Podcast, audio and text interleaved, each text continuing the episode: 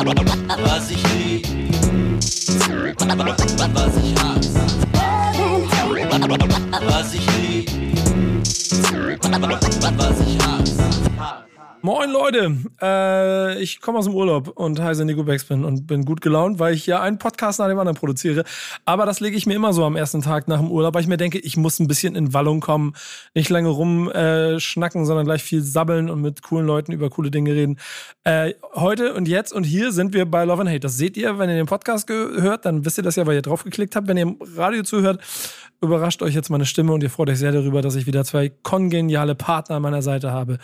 Boogie Down Bass und Zwölf Finger Dan. Mahlzeit. Moin Leute.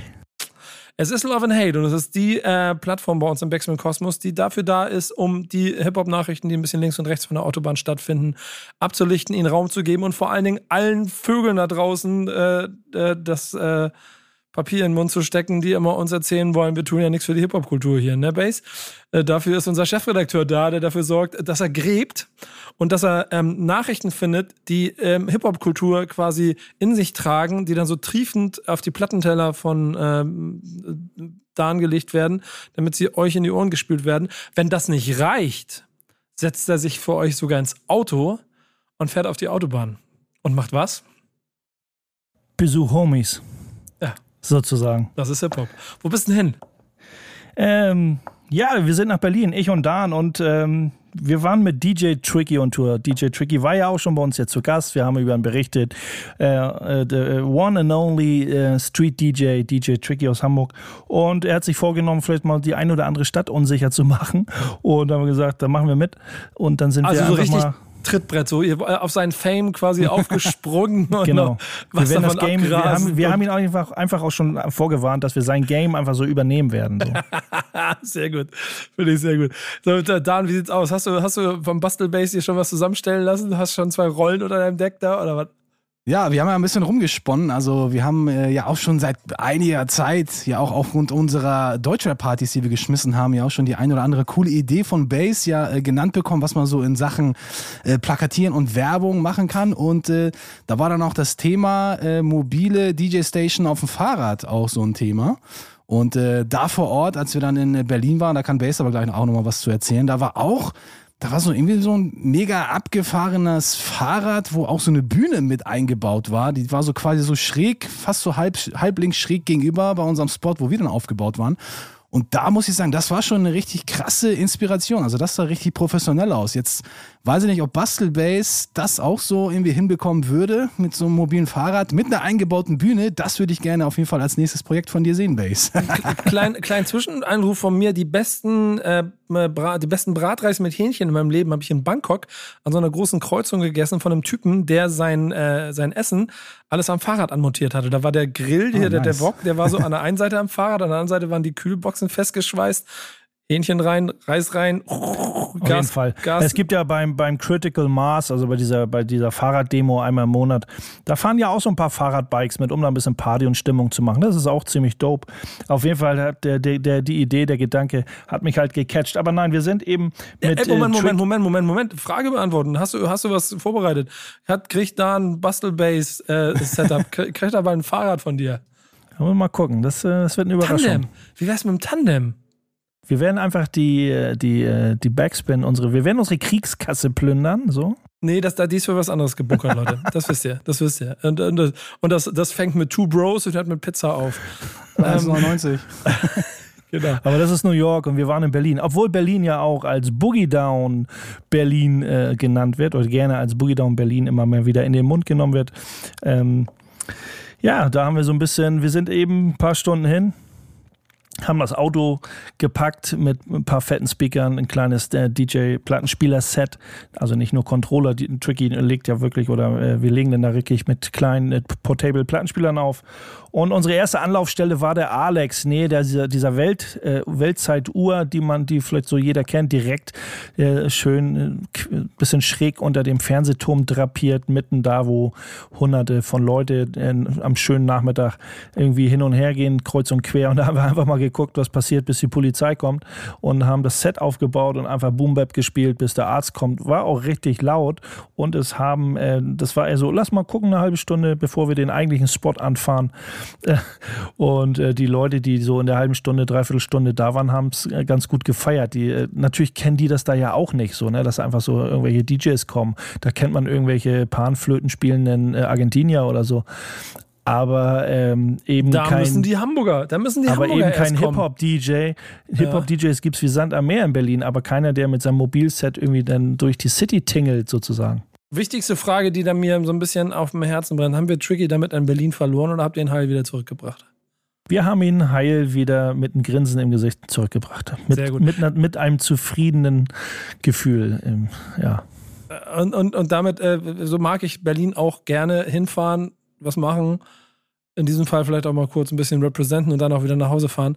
Insofern, auf jeden Fall, auf, hast du was für die Hip-Hop-Kasse getan an der Stelle, ne?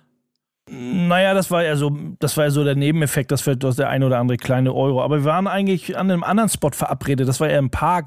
Ich sage jetzt mal grob wie der Stadtpark, so ein bisschen. Also eine grüne Anlage mit, äh, wo auch ganz viele Musiker äh, einfach Leute gefeiert haben, war schönes Wetter, äh, gegrillt haben. Also das war leider nicht ganz so voll. Es war auch CSD in Berlin. Ähm, eigentlich soll das ein Park gewesen sein, der immer wirklich aus allen Nähten platzt. Der Mauerpark. Ähm, aber das war dope. Wir haben einen coolen Spot äh, da gefunden, haben uns da aufgebaut und äh, es kamen eben auch ein paar Homies vorbei und das war das ist immer das Interessante. Ich meine, wenn, wenn wir als Hip-Hopper, ähm, wenn Berlin ruft sozusagen und wir den einen oder anderen Homie ancallen und dann keiner weiß, man kann nicht sagen, ja, wir kommen nach Berlin. Man, jeder kennt das so. Ja, seid mal gefälligst da. Ich meine, die haben auch ihr Leben, die haben auch ihre Arbeit, die haben ihre, ihre Sachen zu erledigen. Da kann man nicht immer erwarten, dass man sich spontan treffen kann. Aber der ein oder andere kam eben rum und das ist es dann umso schöner zu sehen, wie die Hip-Hop-Community denn doch so spontan auch immer wieder äh, stattfindet, auch äh, über die äh, Städtegrenzen hinaus. Ne? Äh, Ich finde auf jeden Fall so oder so die ganze Aktion cool, weil ich halt Tricky und seine Idee so gerne mag. Und wenn dann in Berlin dadurch vielleicht auch Leute inspiriert worden sind, ähm, A, es vielleicht selber zu machen oder B, halt auch äh, ihm und dann damit auch dem, dem Basis der DJ-Kunst ein bisschen mehr Liebe zu geben und vielleicht noch ein paar Euro dazulassen, umso besser. Naja, unsere Berlin-Connection geht raus, der Gruß geht raus, Darnfeld auch, der, und der Gruß geht raus an Stino, äh, unser Mann, unsere Schnittstelle nach Berlin. Auf jeden Fall ein richtig nicer Dude. Und er hatte DJ Mark Hype im Gepäck, den kenne ich auch schon ein bisschen, wir kennen uns gar nicht so gut, aber immer mal wieder hatten wir mal so Schnittstellen, wo man sich begegnet hat. Und die beiden kamen dann rum, haben ihr Bierchen getrunken und es war eben so nice an dem Abend, dass Mark Hype Feuer und Flamme war und so, kannst mich mal kurz nach Hause fahren, ich hole mal meine 7 Inches und dann hat er eben auch noch ein kleines 7 Inches Dusty Donuts Set abgefeuert. Das war, das ist cool, da haben wir gequatscht und war noch Essen und dies und das und jenes. War nicer Old Man äh, sozusagen. Klingt gut.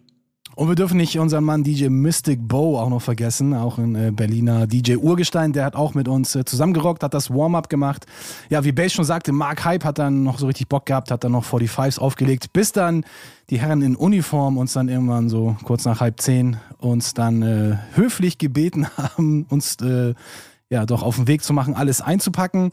Habe dann natürlich auch auf jeden Fall gemacht. Ich glaube, wir haben jetzt dann insgesamt, keine Ahnung, ich glaube so drei Stunden oder so gerockt, plus noch die Stunde auf den Alex, also so knappe vier Stunden auf jeden Fall äh, Hip-Hop represented und natürlich auch Hamburg represented und Berlin äh, sowieso Love dafür gegeben. Und es ist auch nicht äh, das äh, einzige Mal, was wir jetzt in Berlin geplant haben, sondern am äh, 4. September soll nämlich eine größere Geschichte aufgefahren werden.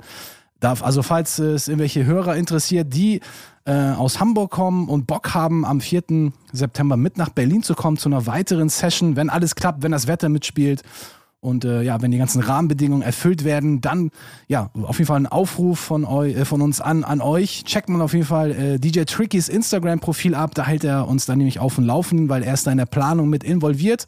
Also DJ-Tricky auf Instagram und ja, schaut mal gern vorbei. Äh, Finde ich nach wie vor eine so herzensgute Sache und macht so viel Spaß. Auch, ähm, dass ihr jetzt noch damit da ins Auto gesprungen seid und aber weitergezogen seid, finde ich umso geiler. Ähm, wir schließen das mit dem Song ab, denn es gibt noch ein paar gute Themen heute, aber äh, ich gehe fest davon aus, dass wir jetzt irgendwas mit Berlin im Namen hören werden. Ja, wir hören was von Agro Berlin, aka Harlequins. Vielleicht kennt noch jemand die Harlequins. Äh, Englisch-Rapper aus Berlin. Richtig, Bass? Ja, ne? War doch so. Ja, auf jeden Fall. Ja, und äh, der Song heißt Berlin Love, produziert von äh, DJ Desio, müsste das gewesen sein. Richtige krasse Keule. Uh, ein Brett in diesem Sinne. Genau wie diese Sendung. Bis gleich. Was ich lieb, was ich hasse. Backspin Love and Hate, der Podcast eures Vertrauens, wenn ihr wirklich Liebe für Hip-Hop habt. Mein Name ist Nico Backspin, bei mir Boogie Down Bass und Zwölf Finger Dan und ähm, wenn man etwas liebt, dann sollte man es zelebrieren. Und wenn dann noch die US-amerikanische Behörde, die für Feiertage zuständig ist, quasi dafür sorgt, dass du das auch offiziell feiern darfst, dann kommen wir eigentlich fast in so einen Modus, wo jemand wie Base eigentlich aufgrund der institutionellen Aktivierung ein Problem damit kriegen müsste, oder? Was hast, was hast du damit gebracht? Was hast du damit gebracht? Ich Komm, erzähl. Ich habe äh, auf meine Art und Weise auf jeden Fall ein Problem damit. Aber ähm, so am Rande. Ähm, ja, der US-Senat äh, hat Hip-Hop quasi oder den 11. September zum Hip-Hop Recogn äh, Recognition Day äh, 11. August, auserkoren oder 11. ähm, August. anerkannt. 11, 11, was hab ich gesagt? 11. September? Nee, 11. 11. äh, August. Genau. Ja. August der- 11, 1973. Genau, genau. Äh, ein Armen Bruder. von mir. Der berühmte 11. August führt auch noch. Äh, ne? Der 11. August sollte jedem Hip-Hopper ein Begriff sein. Und jetzt äh, bekommt er US-weit äh, hoffentlich äh, seine Anerkennung oder er bekommt seine Anerkennung. Weil der US-Senat ähm, dafür gesorgt hat. Aber das. Wenn man da mal weiterstreckt, das hatten wir auch schon immer mal wieder angesprochen, die alten Homies, die in den 70er, 80ern, 90er, 2000ern so langsam, ne? Wer weiß, wer weiß es genau, wer jetzt von alten Homeboys, alten Hip-Hopern, die vielleicht so damals in der Bronx und Brooklyn überall gefeiert haben, die Blockpartys mitgefeiert haben, jetzt vielleicht im US-Senat sitzen mit 50, 60 und äh, dafür Schön gesorgt haben, gesehen. Schön gesehen. äh, dafür gesorgt haben, dass Hip-Hop endlich seinen Hack bekommt, sozusagen. Ich, ich greife da immer direkt ein mit äh, dieser schönen äh, bildhaften Metapher, die, die mein Freund Falk immer rausholt, wenn es um die Party geht, auf die Hip-Hop immer wollte. Früher, daraus ist es entstanden, man durfte nicht, hat man seine äh, eigene gemacht oder hat versucht, so lange an der Tür zu schellern, bis man drin ist. Jetzt ist man halt mittendrin. In den USA geht es halt sogar noch weiter. Da ist man nicht nur bei der Party, da ist man auch schon beim Sektempfang. Im, äh, äh, im, im, im, Bürgerhaus, hätte ich beinahe gesagt. Ähm, aber ich will eingang, da, da ein bisschen drauf eingehen, weil äh, der Effekt ist natürlich cool. Es ist so ein Gefühl von, ja geil, und Hip-Hop wird gefeiert. Wir haben auch schon im Backspin Stammtisch drüber gesprochen mit äh, Kuba, der das als seine News der Woche rausgenommen hat. Und man sieht also, dass es generationsübergreifend schon irgendwie einen Effekt hat und man sich irgendwie sehr darüber freut. Aber du hast es eben im Halbsatz schon gesagt. Ist dir das denn nicht einfach schon ein Tick zu viel gesellschaftliche Mitte für dein Hip-Hop-Gefühl? Für meinen Hip-Hop-Kosmos auf jeden Fall. Das, weil Hip-Hop immer dieser, immer dieses, diese anti, gesellschaftliche Anti-Bewegung war, immer diese Raise Your Fist Up in the Air. Und in den 70ern wurde, wurden die Hip-Hopper oder die Leute, die den Hip-Hop zelebriert, erfunden haben und gelebt haben, schon immer äh, äh, links liegen gelassen. Und jetzt auf einmal ähm, vielleicht denkt man da auch falsch inzwischen und es entwickelt sich alles. Äh, aber es ist immer so ein bisschen, ist schon so ein bisschen komisches Gefühl immer dabei, dass es jetzt auf einmal. Aber wie gesagt, ich tue das damit ab, wie gesagt, dass jetzt vielleicht doch die richtigen Leute, dass es nicht irgendwie passiert, weil es passieren muss, weil das irgendwie doch äh, kulturmäßig da irgendwo äh, Klick gemacht hat, sondern ich, ich hake das damit ab, dass irgendwo die richtigen Leute am richtigen Drücker sitzen, die Hip-Hop einfach lieben und dann ist es wieder, dann ist es wieder okay, dann ist es richtig. So. Wie geht's dir damit, Dan? Freust du dich? Hättest du Bock auf einen auf auf Hip-Hop-Tag oder? Ja, also ich persönlich brauche jetzt so einen Tag nicht, weil wir feiern eh jeden Tag Hip-Hop. Ja, So aber stell dir vor, du würdest auch noch. Wie wäre es denn, wenn daraus dann auch noch ein freier Tag werden würde? So wie, so, so wie keine Ahnung, irgendwelche kirchlichen Feiertage hättest du dann irgendwann so, noch. so, also aller Heiligen, Hip-Hop aller Heiligen oder Was so. sag, was sag ich immer so? Tag, Tag der Arbeit, Tag des Hip-Hops. Und beides Tag des Hip-Hops, ja, finde ich auf jeden Fall richtig gut. Sollten wir auch auf jeden Fall in äh, Deutschland einführen.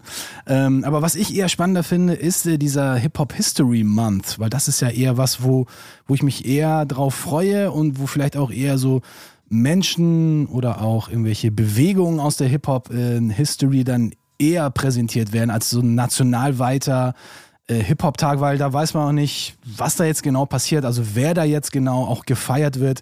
Ich bin großer Fan von der Hip-Hop-History und ich glaube, das hilft der Hip-Hop-Kultur eher weiter, wenn einfach mal die Geschichte des Hip-Hops dann im, äh, am 21. November oder wie es hier steht, äh, der, ja, der November dann Official Celebration Month, äh, History Month, wenn das dann äh, an den Start kommt, dass das eher der Hip-Hop-Kultur weiterhilft und generell der, der breiten Masse da draußen zeigt, wo das eigentlich alles herkommt. Wie gesagt, das ganze, das ganze Thema an sich, äh, finde ich, ist, ist in dem Sinne auch spannend und ich hoffe, ich hoffe, dass durch, äh, durch, die, äh, durch diesen Feiertag am den 11. September und den History Month 11. finde ich auch extrem nicht 11. spannend. September. Ja, Du, du wirst das nicht mehr los heute. Nee, ich Äh, werde es heute echt nicht mehr los. Aber Hip- egal. Hip-Hop- Für mich ist es eben. Boogie Down Bass sagt jetzt zum zweiten Mal den Tag falsch und, und, und ist immer der Ja, Meinung, er, nicht. er, will hier, er macht hier Hip-Hop und er weiß nicht mal, wann Ich habe heute zu viel wurde. äh, gearbeitet. Nein. Ähm, Fördergelder das Thema. Ich hoffe, dass dadurch halt auch dann viel mehr Fördergelder für die Hip-Hop-Kultur locker gemacht werden, für Jugendhäuser, für alle möglichen Einrichtungen. Ähm, das ist das, was, was, was mir dann eher am Herzen liegt, dass es hoffentlich da auch viel mehr Anerkennung äh, da kommt und viel mehr, viel mehr, ähm, ja, viel mehr gefördert wird. Dass, Äh, ich- dass direkt an der, an der, direkt unten da, wo die Kids irgendwie das Geld brauchen, dass es da auch ankommt. Ich bin mir ziemlich sicher, dass genau dieser Prozess entsteht, weil da, da sind wir dann bei so Hochkulturdiskussionen, die, äh, die auch äh, an vielen Orten immer stattfinden. Hatte ich zum Beispiel in so einem politischen Diskurs schon mal im Bundestag auch das Thema, dass äh, Hochkulturförderung halt viel höher bepreist ist, auch durch, durch, durch staatliche Institutionen als, als so, was denn das, Niedrigkultur oder, oder, oder, oder, oder sonstige Kultur. Und auch das scheint sich aber zu ändern. Und da ist Ja, die äh, Hochkultur, das ist äh, von der Menge her, vom Proz- Prozentualen, ja viel, viel weniger als das, wo das Geld hin muss eigentlich. Also muss eigentlich so zu den Jugendhäusern und alles, da muss ja viel mehr Geld fließen als vielleicht in irgendeine blöde Elbphilharmonie. Ja, genau. Und da sind wir schon in den USA ein Stück weiter. Und ich weiß gar nicht, ob er eben drüber gesprochen hat, aber es gibt ja nicht nur diesen Month da und, und den Tag, sondern es gibt auch noch ähm, im November dann noch einen weiteren History Month. Ne? Also die haben da richtig was vor, dieses Jahr noch zu zelebrieren. Und ist ehrlicherweise für uns eine Pflichtaufgabe, heißt, wir müssen im November irgendwie nach New York.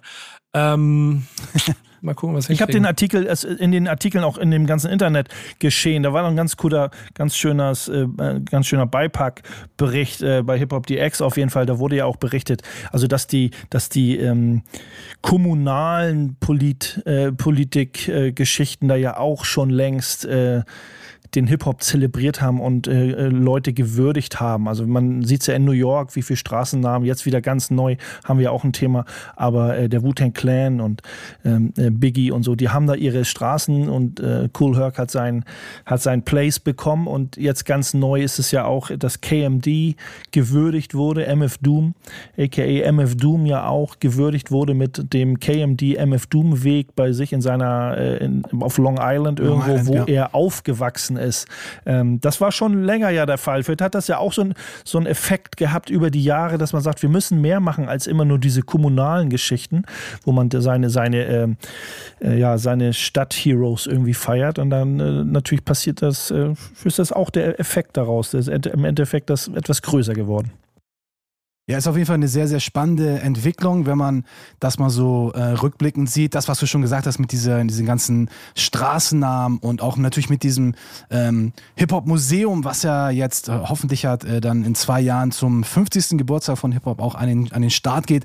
Ist das jetzt auch mit dieser, mit diesem Celebration Month und mit diesem Celebration Day äh, äh, nochmal eine krasse Würdigung und ähm, eigentlich eigentlich könnte ich jetzt für mein Gefühl schon sagen, jetzt, jetzt hat Hip-Hop eigentlich alle, ähm, alle Auszeichnungen bekommen oder all das bekommen, was es sich über die letzten fast 50 Jahre verdient hat. Also von mir aus kann, da, kann auf jeden Fall ruhig noch mehr kommen und äh, vor allen Dingen, wenn es natürlich dann auch in den Erhalt von der Hip-Hop-Kultur geht, wenn da noch mehr Gelder fließen können, ist das natürlich für jeden Hip-Hop-Head dann eigentlich genau das Richtige. Ich frage mich nur, ich, ich, bin- ich bin jetzt wieder so gesellschaftskritisch in der Hinsicht. Ich frage mich nur, was passiert so an so einem 11. Se- äh, August, am 11. August oder im, im History Month, oder so, wo man sagt so, Leute, jetzt ist Mon der Monat des Hip-Hop, alle U-Bahnen sind freigegeben. Das schwarze Schaf der Familie irgendwie. Was, passi was passiert mit Graffiti? Weil ich meine, das nee, ist da, immer noch... alle U-Bahnen so- werden nicht freigegeben. Aber hey, hier, habt dieses Haus habt ihr hier irgendwo da im, im, im, äh, in, im, im östlichsten Teil von Queens. Da, da könnt ihr jetzt alle hinfahren. Okay, sagen wir mal so, hätte es diesen 11. August, diesen Feiertag schon ein paar Jahre länger gegeben, dann Merkst du da, würde der hat das Datum jetzt drauf, ne? dann, Bingo. ich musste mich gerade echt konzentrieren, dann würde es vermutlich, oder ich hoffe mal, hätte es vielleicht Five Points noch gegeben. Dann hätte man dafür einen anderen Ansatz gehabt, um zu sagen, wir kämpfen für Five Points. So als Beispiel. Ja, ist natürlich Spekulation, aber klar, macht natürlich Sinn, so, ne, wenn man so rückblickend äh, das dann in Betracht zieht. Ich glaube, da wären vielleicht auch noch, auch noch einige andere Institutionen vielleicht auch noch irgendwie am Leben erhalten worden in New York oder vielleicht auch sogar noch mehr gefördert, vielleicht auch neue aufgebaut. Weiß man, weiß man natürlich nicht, kann man jetzt nur drüber spekulieren. Ja, da So. steckt viel, viel zu viel privatwirtschaftlicher Faktor drin, glaube ich. Aber Ja, irgendwie ich glaub, ja, ich ein, glaube, ein bei Haus Five oder Points war es ein ganz anderes Thema. Bei, Ja, bei Five Grundsätzlich, grundsätzlich ist cool, auch wenn ich, wenn es mir so ein bisschen Bauchschmerzen manchmal bereitet für meine persönliche Hip-Hop-Gedankenwelt, was das Gesellschafts-, äh, Gesellschaftliche angeht. Aber ähm, da positiv rangehen und gucken, was in Amerika so passiert an diesen Tagen und Ja. Monat. Definitiv, definitiv. Finde ich, finde ich sehr, sehr gut. Ähm, Freue mich auch drüber. Ich bleib dabei. Irgendwie im äh, August schaffen wir jetzt nicht mehr, 11. August, aber äh, dann äh, aber November. im Sep- September vielleicht, so based. Vielleicht doch 11. September. 11. Se- Es wäre lustig, wenn du am 11. September in New York stehst und Hip-Hop feiern möchtest und die dich alle anfragen, Alter. Weißt du auch nicht, was heute los war. Äh, nee, wir reden nicht weiter. Nee, das ist übrigens auch schon wieder äh, 20 Jahre her, ne? Das muss man ja, Ja, mal vor Augen genau, führen. ja. ja. Ist heftig. Ähm, ähm, Überleitung. Komm, Spielmusik. Wir machen gleich weiter. Ja, wir spielen einen Song, der heißt Recognize, weil es ist ja jetzt Official Recognize, äh, nee, Recognition Day heißt ja und Recognition Month von The LOX, straight aus New York City, produziert von keinem geringeren als, ihr kennt den Namen, D -d DJ Premier. Hier nur bei Love and Hate. Was ich lieb, was ich hasse. Love and Hate im Feiermodus, äh, weil wir Hip-Hop feiern wollen. Und das Schlimme an diesem Format ist halt, dass hier äh, nicht nur Love and Hate nah beieinander liegen, sondern auch äh, Highs and Downs und äh, Party, Celebration und äh, Deep Sadness. Und äh, ich sag, wie es ist, Leute, die Einschläge kommen immer näher. Und das ist immer bedrohlicher und immer, äh, immer erschreckender. Denn es ist einer von uns gegangen, der mh, Der schon Ja. uns oft zum Lachen gebracht hat. Ja, ja. Und einfach zu den, ja, ja, Punkt, Punkt. Einfach, einfach. Und vor allen Dingen ehrlicherweise, ich weiß nicht, ohne, ohne schon zu erzählen, um wen es geht, es gibt, es gibt halt diese eine, diese eine Line, die egal, auf welcher, wo ich bin, wo, was ich mache, wenn ich in einem bestimmten Modus bin, fange ich automatisch an, sie zu summen. Und wenn du das schaffst in deiner, in deiner, in deiner, in deiner, weißt du, ähm, in deiner Karriere, dass du dann irgendwann eine Line hinbekommst, die irgendwie dafür sorgt, dass, dass die Leute das immer in den Mund nehmen oder, oder das fühlen oder einfach nur eine kleine Melodie dazu, dann hast Ich du meine, über, Geschichte geschrieben. über Hip-Hop hinaus, über den Rap Genau. hinaus sozusagen. Ich meine, du musst ja nicht mal Rap-Fan sein, aber wenn du das hörst, hast du You- Grinsen, Grinsen und Schmunzeln gesagt.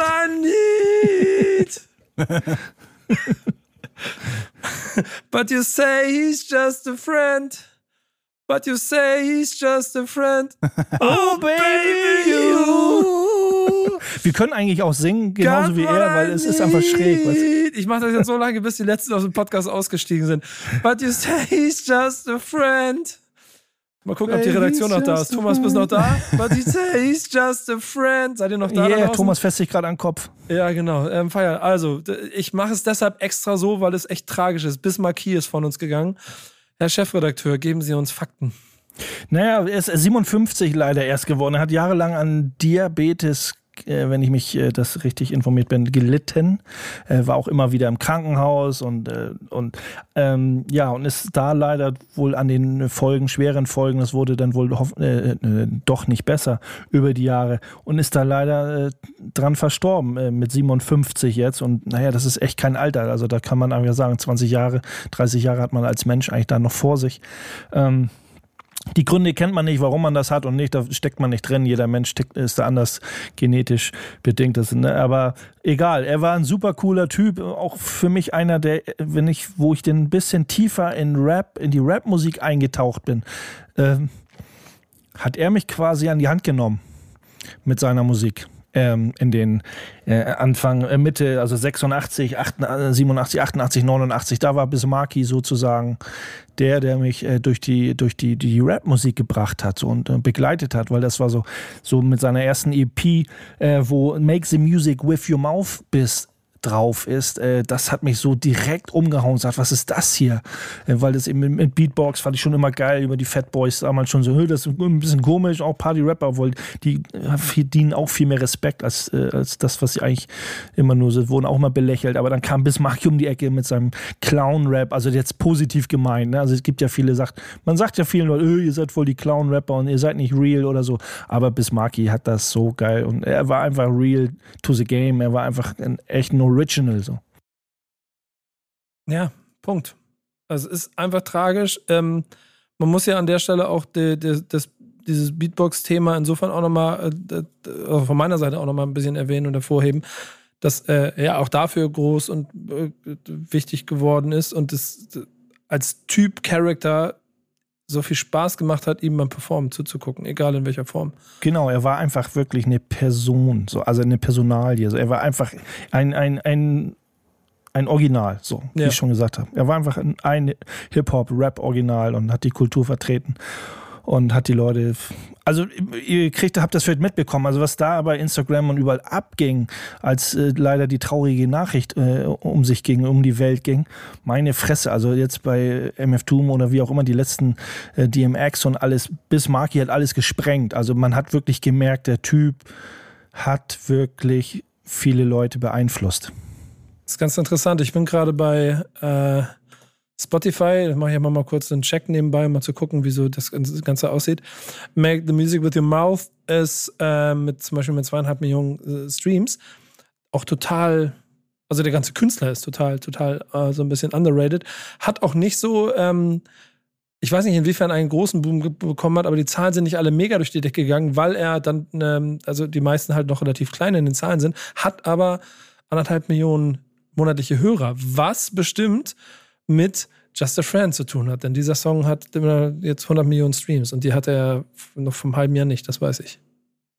Ja, Just a Friend ist ja auf jeden Fall seine Hymne gewesen und äh, ich glaube, wir hatten uns da kurz äh, vor kurzem auch noch äh, drüber unterhalten und ähm, in einem Interview hat ja Bismarck ja auch erzählt, dass dieser Song ja eigentlich ein ernstzunehmender Track ist von ihm, der halt auf seine damaligen Beziehungsprobleme so ein bisschen hinweisen sollte und ähm, das haben die Leute aber halt nicht wirklich für ernst genommen, weil er halt da in dem Chorus ja auch selber singt und auch so ein bisschen so off-key, also halt auch nicht, er ist ja halt auch kein ausgebildeter Sänger. Und das aber wohl auch aus der Not heraus, wie er wohl auch in dem Interview meinte, dass äh, er nämlich keinen anderen Sänger dafür bekommen konnte. Und hat dann sich einfach gedacht, ja gut, dann singe ich es halt eben selbst. Und ich glaube auch aufgrund seines äh, Gesangs ist diese Nummer dann auch halt so krass durch die Decke gegangen. Und ich muss sagen, für mich war dieser Song auch äh, 88, als es, äh, äh, als es rauskam, oder 89, äh, glaube ich, war das meine Hymne. Die habe ich rauf und runter gehört. Und auch, weil das Ding halt einfach auch so ein bisschen anders war als die damaligen schnelleren Sachen aus der Golden Era. Das war so ein Song, der war komplett ruhig, der war, der war absolut smooth. Der war, das war absolut was komplett anderes. Da war eine Story dahinter. Selbst als äh, junger Mann habe ich verstanden, dass es da halt um, um eine Frau geht. Und äh, da war der Gesang, wo er selber singt. Also das war so ein, das war so ein Mischmasch aus Sachen, die es in dem Rap-Game damals nicht wirklich an jeder Ecke zu, zu hören gab. Also dieser Song war echt was Spezielles. Deswegen ist das so, glaube ich, unter meinen also Top 3 Tracks of all time. Und das ist ja auch der Song überhaupt, wenn Bass und nicht irgendwo auflegen und wir dann als letzten Song nochmal einen Rauschmeißer spielen wollen, dann ist das der Track Bismarcky Just a Friend, wo wir alle mitsingen, wo jeder, oder nicht jeder, aber viele mitgrölen können und wo alle dann glücklich nach Hause gehen können. Have you ever met a girl that you're trying to date? So sieht's aus, ja. Bismarcky, rest in to make peace. love, she wanted you to wait. Und, und, und äh, natürlich eine Sache noch, die ich noch erwähnen möchte. Er war ja auch ein, er war ja auch ein DJ. Also er ist ja nicht nur ein Anführungsstrichen Rapper, Beatboxer, Producer gewesen, sondern auch ein DJ. Also der Typ hat wirklich alles komplett abgedeckt. Ich weiß gar nicht, ob er auch noch ein B-Boy war, vielleicht auch mal wie früher. Also der Typ Der war war auf jeden Fall Hip-Hop. Hip-Hop to the fullest. Mehr, glaube ich, geht da nicht mehr. Und Leute, ganz ehrlich, also hier, ihr wisst was, ich mache diese Scheiße jetzt mit euch schon seit vielen, vielen Jahren. Dan, wir beide machen das jetzt seit, äh, krass, Alter, 15 Jahre? War so? Ja, ja, ich glaube schon. Ja, ich glaube etwas länger, ich glaube 16, Das ist 17. schon eine Ja. intensive außereheliche Beziehung. So. Wir, wir, sind, wir sind in einer Ehe, in ehelichen Beziehung auf jeden Fall. Eheähnlich. Äh, du und- bist eigentlich so. ja, Du fährst, zwei, du fährst zweigleisig. Weißt du, ja, deine auf jeden Frau? Fall. Ich, ich, wir sind ja eine offene Ehe. Hier habe ich dich ja dazu. Wir haben ja uns ja dazu entschieden, dass wir eine Drei, Dreifachbeziehung eingehen. Und das mache ich sehr gerne. Aber Jungs, ich sage euch, ich spreche jetzt, ich spreche jetzt eine, eine, ein Ultimatum aus. Wenn wir jetzt an dieser Stelle nicht Just a Friend von Bismarcky spielen, steige ich in dieser Sekunde aus diesem Podcast aus. Du hast Glück, wir spielen den Song. Oh, Schweig. Allerdings pass auf, wir haben nämlich einen Bonus für dich. Ich weiß nicht, ob du diese Version kennst. Es gibt nämlich eine Live-Version, wo Bismarck äh, zusammen mit Booker T. Jones, legendären äh, Pianisten, Producer, performt. Und die Nummer ist auch richtig, richtig dope. Ich glaube, aus dem Jahr 2011 geht das Ganze äh, nicht mehr so wirklich ganz zusammen. Aber halt ist halt Just a Friend im gleichen Twist als Live-Version, ist absolut die Bombe. Hört sie einfach an, ist richtig dope. Geil. Dafür liebe ich diese Sendung und dafür bin ich gerne in dieser Dreiecksbeziehung. Bis gleich hier bei Love. Was ich lieb, was ich hasse. Traurige Nachrichten, die uns immer wieder aufs Neue begleiten werden, aber trotzdem schön, nochmal den Song gehört zu haben. Äh, Bismarcky, Just a Friend, Rest in Peace. Äh, auch hier gilt für euch alle, wenn ihr es nicht kennt, bitte ein bisschen nacharbeiten und einfach diesen Song lieben. Und dann werdet ihr irgendwann genauso wie bescheuert ich hier live äh, Hooks singen, ohne Rücksicht auf Verluste. Und ihr seid, seid sicher, wie oft ich. Und da gibt es auch genug Partys, auf denen wir zusammen unterwegs waren und aufgelegt haben, bei denen ich morgens um fünf auf der Mitte der Tanzfläche stand und genau das gleiche gemacht habe, was ich vorhin ins Mikrofon gemacht habe. Hier sind Zeugen im Raum. Ähm, jetzt Ja, wenn ich sich die Leute immer was zum Mitsingen wünschen, dann äh, gibt es halt Bismarcky Just a Friend. Also Ja. mehr Mitsingen geht da bei uns nicht.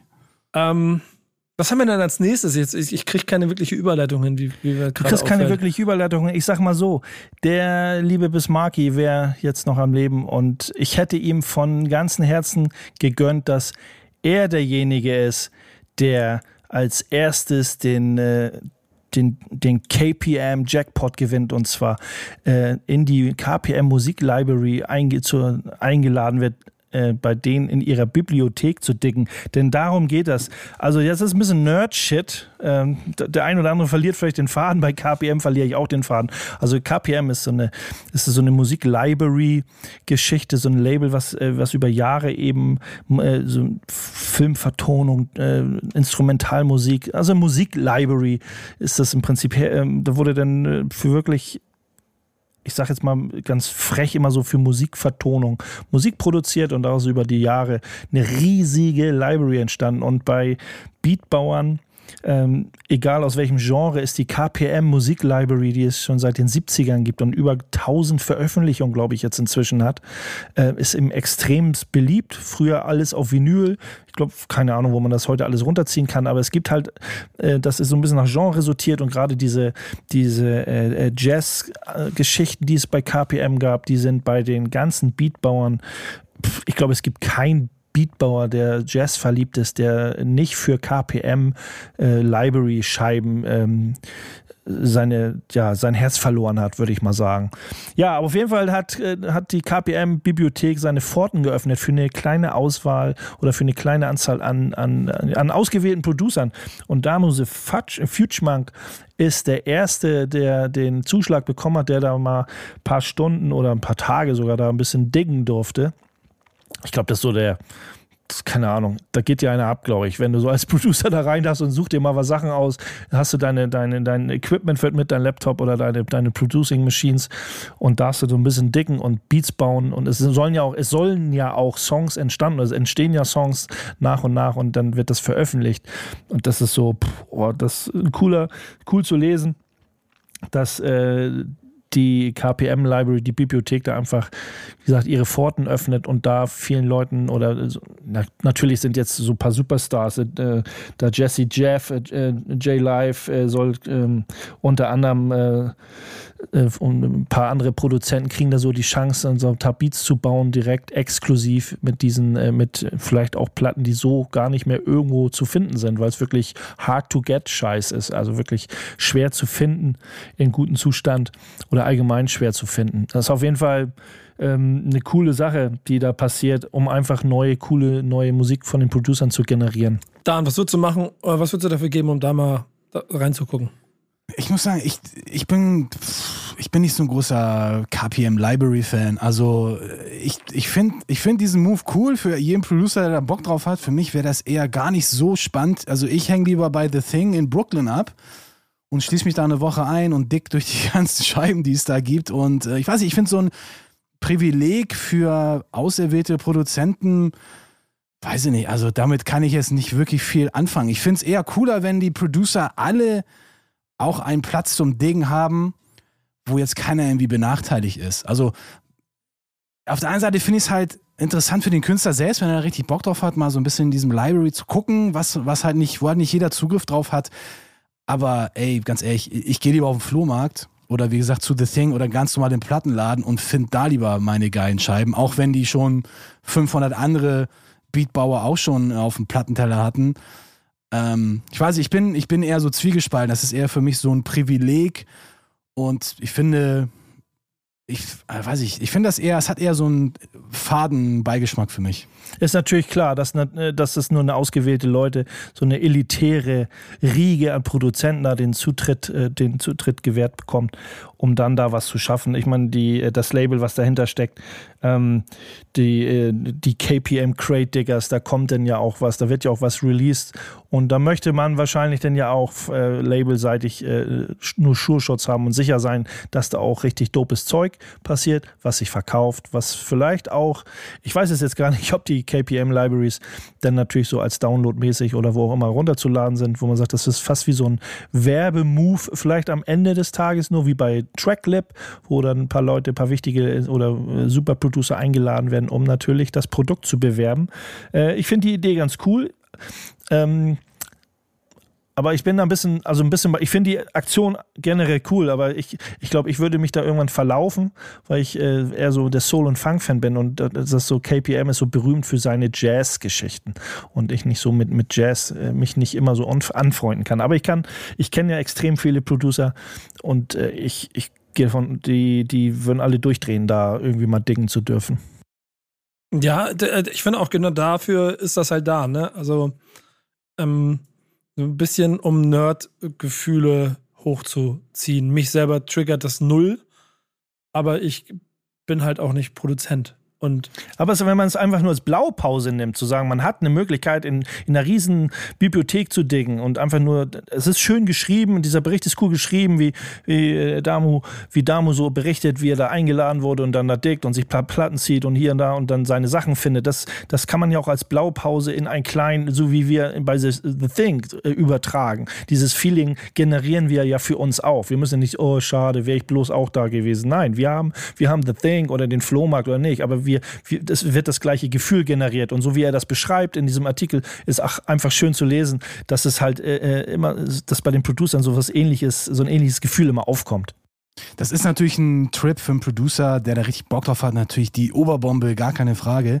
Nur für mich, wenn man das so als normalsterblicher äh, Producer oder Beatbauer sieht, so, dann ist das für mich etwas, wo ich dann denke, ey, ich dick lieber an Orten, wo wirklich jeder diggen kann. Und wenn ich dann etwas finde, was die anderen mir noch nicht weggekauft haben, okay, finde ich es eigentlich klar. viel geiler, ja. anstatt an so einen Ort, wo wirklich nur so Auserwählte diggen können und dann zeigen können, ey, guck mal, was für geile Beats ich gebaut habe. Dann kann ich sagen, ja, Digga, aber ich konnte da jetzt nicht drauf zugreifen. Ist schon eigentlich ein bisschen unfair, so weißt du, wenn du eine Bombe baust, aber du kannst auf diese, auf diese Samples nicht wirklich zugreifen, weil dir der Zugriff in Anführungsstrichen verwehrt wurde, dann ist das halt so ein anderes Game, so. Aber es ist ein bisschen schwer, schwer zu erklären. Es hat, hat halt was mit Emotion und mit diesem ganzen Digging, mit dieser Einstellung äh, zu tun, die ich so ein bisschen vertrete. Ich bin ja auch ein großer Fan von so Cheapo-Kisten in den äh, Plattenläden. Also, wenn man halt eine richtig coole Platte für ein paar Dollar oder für ein paar Euro catcht und da dopes Material drauf ist, dann finde ich das viel geiler, das jemand zu präsentieren. Ey, guck mal, die Scheibe kannte ich noch nicht oder die habe ich lange gesucht. Da habe ich nur so zwei Euro für ausgegeben und da habe ich jetzt irgendwie die derbsten Samples drauf gefunden. Finde ich das viel geiler, als wenn ich jemand sage, ja, ich konnte in so ein Archiv reingehen, wo halt noch, wo, wo du nur eine Handvoll Leute irgendwie rein können und ich habe da voll die Bretter gebaut. Ist auch cool, es, aber ist irgendwie, ich, ich, irgendwie anders. Ich würde es ich find's, ich spannend finden. Also ich, ich habe das Thema noch nicht ganz so verfolgt. Wie passiert das da ja auch so ein bisschen. Aber bei Facebook einmal kurz quer äh, gibt es auch ein, zwei Gruppen, wo ich auch drin bin, wo immer wieder so eine, so eine äh, Samplen aus Spaß äh, Competition stattfinden. Da wird ein Sample von einem, von dem Host sozusagen ein Sample in den Raum geschmissen und dann äh, wird nach zwei Wochen geguckt oder nach einer Woche, was haben denn die 20, 30 Producer draus gemacht. Wenn jetzt so ein super duper Producer bei KPM die Chance bekommt, da so ein Beat zu bauen, den, den zu veröffentlichen, Veröffentlichung wäre es ganz geil, wenn es, wenn es von diesem Crate von der Bibliothek sagt, pass auf, hier, Damose Fatschmann hat diesen Beat gebaut, hier ist der passende Sample, den er benutzt hat, was würden seine Producer-Freunde, äh, was würden seine, also was würden die ganzen Producer weltweit mit dem gleichen Sample machen? Das wäre auch eine spannende Sache so. Ja. Wenn, ja. wenn das denn alles so quasi öffentlich äh, äh sozusagen zur Verfügung gestellt wird. Hm, Finde ich, find ich einen interessanten Punkt dabei. Ja, das würde dem auf jeden Fall noch einen anderen Vibe geben.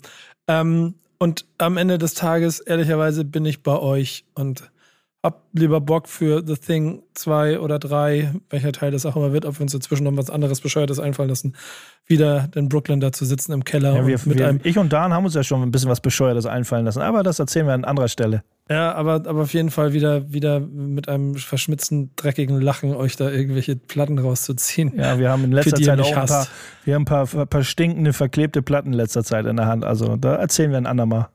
Äh, wer weiß ich selber noch gar nichts von. Bin ich gespannt, was ihr da erzählt. Und, ähm, äh, komm, kriegen wir schon wieder eine Überleitung hin oder gibt es einen Song dazu? Ja, klar gibt es einen Song dazu. Und äh, zwar Boogie Down Bass hat sich äh, eine Single rausgesucht von dem äh, Projekt von äh, Demo the Fudge was jetzt im September äh, rauskommt. Da gibt es schon eine Vorab-Single For Better or Worse und äh, gefeatured wird der äh, MC aus Brooklyn, Nitty Scott heißt er und die ganze, ganze, ganze Soundteppich, der basiert nämlich auf den ganzen KPM-Samples. Also dürfte ein ziemlich spannendes Projekt für alle KPM-Fans sein. Das soll am 3. September rauskommen. Conversation Peace heißt die LP und wie gesagt, jetzt hören wir For Better or Worse. Immer noch bei Love and Hate. Bis gleich.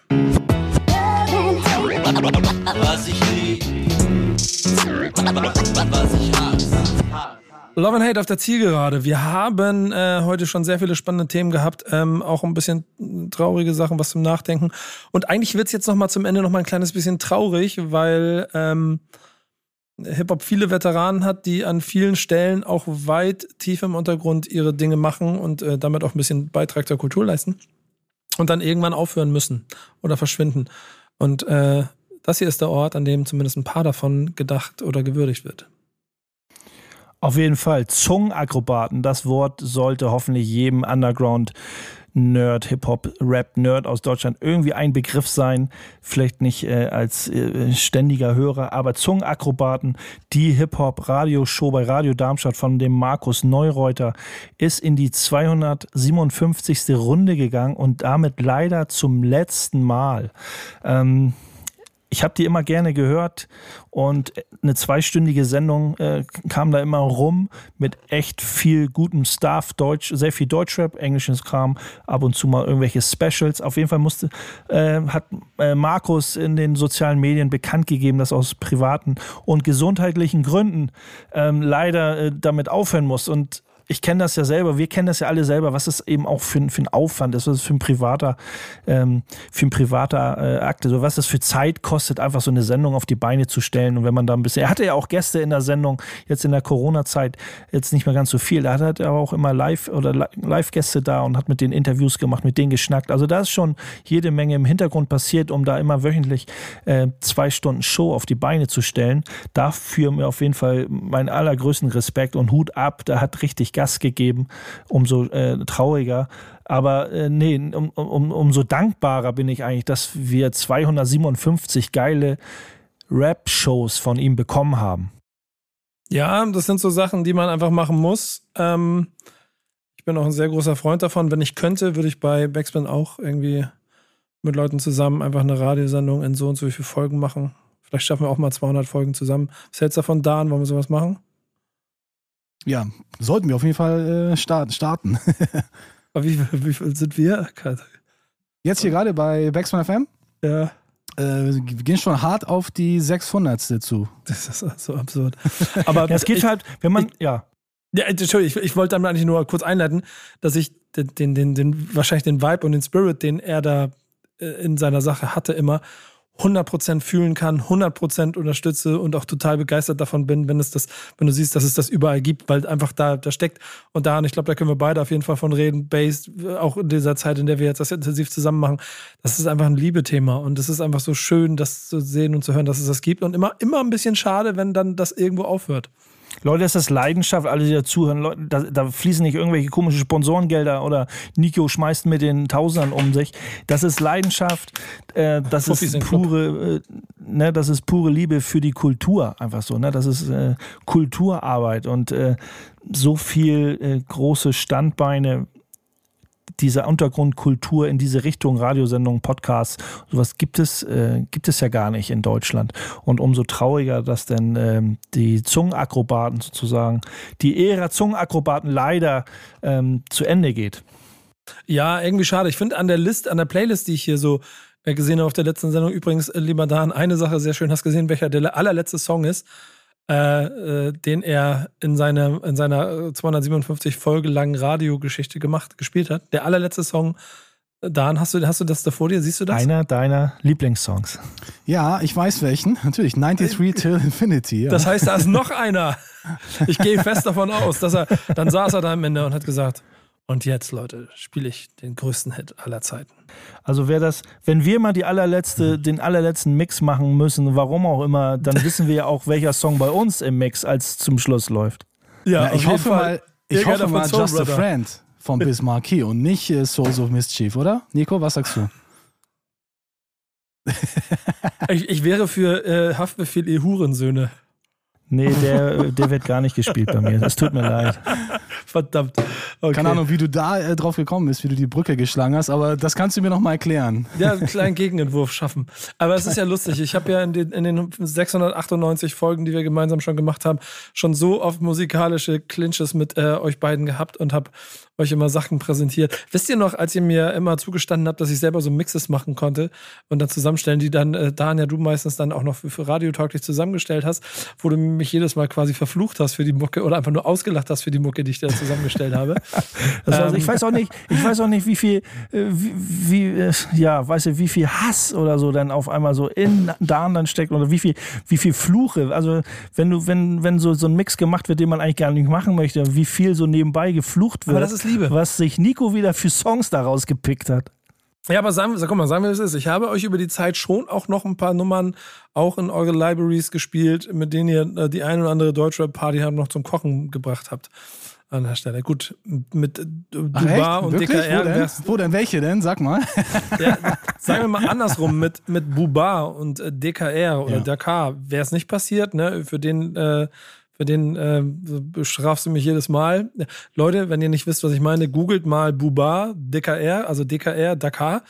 Ähm, und dieses Sample, das am Anfang nutzt, das ist so ein, das ist so ein afrikanisches Zupf, Zupfinstrument. Ja, aber ich freue mich, äh, Nico, ich freue mich, äh, die, die, diese Show hier wird jetzt bei Say am Mittwoch ausgestrahlt und du hast mir mit, du hast mir am Montag noch einen kleinen Link zu, geschickt zum neuen Song von, von Pestizid, äh, von am Apparat, ein richtig cooles, smoothes Underground Deutschrap-Teil. Finde ich auch ist, richtig gut. Kanntest, ich du das, die, kanntest du das vorher noch nicht?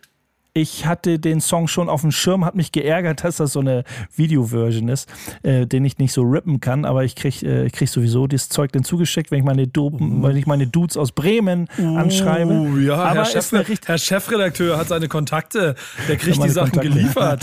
Nein, ich habe so, die so hat er Platte sich schon sein Netzwerk aufgebaut, da der junge Ich habe die LP tatsächlich äh, jetzt auch erst äh, selbst äh, gekauft Ja, und ja. selbst bezahlt. Also, Ja, ja, aber wenn man so ein paar, wenn man im Vorwege ein paar MP3s braucht oder so, dann kriegt man das ja auch. Ja, schick rüber, Bro.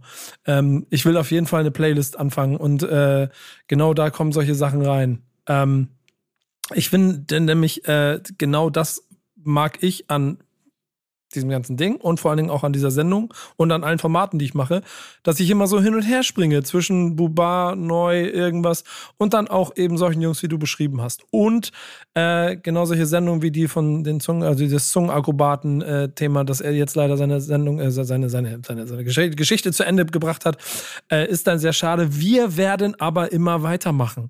Und äh, die interne Regel gilt, tausendste Sendung machen wir live aus New York. Wir arbeiten dran. Äh, bis dahin spielen wir jetzt noch einmal Musik und freuen uns auf die nächsten 349 Backspin FM Folgen. Aber was hören wir denn noch? Ja, beim Thema Zungenakrobaten, da habe ich äh, gleich schon an Angst. Chip Fu gedacht von, äh, von den Fuß, Fußschnickens oder Fußnicks, Fußnickens, bin mir immer noch nicht sicher, wie man es ausspricht. Auf jeden Fall ein Klassiker, äh, die Gruppe, die ja Chip Fu ja so auch so, so groß gemacht hat. Breakdown, richtig krasser Track von ihm und ja, das ist unser Rauschmeister-Track. Tank. Tank Twister wäre ja auch noch so eine Idee gewesen. ja. ne? Ja. Tank Twister wäre auch noch so eine Idee gewesen. Aber nein, du machst das schon. Genau, wir hören auch noch kurz den Verse von Chip Fu und dann war es das auch schon. Dann ist unsere Sendezeit auch schon wieder over. Ja, dann komm, letzte Minute geben wir dem noch. Danke, das war Love and Hate. Bis zum nächsten Mal. Reingehauen, wiederschauen. Ich hab euch lieb. Tschüss. Ciao, ciao. Wiedersehen. Was ich lieb, was ich hasse. Was ich hab.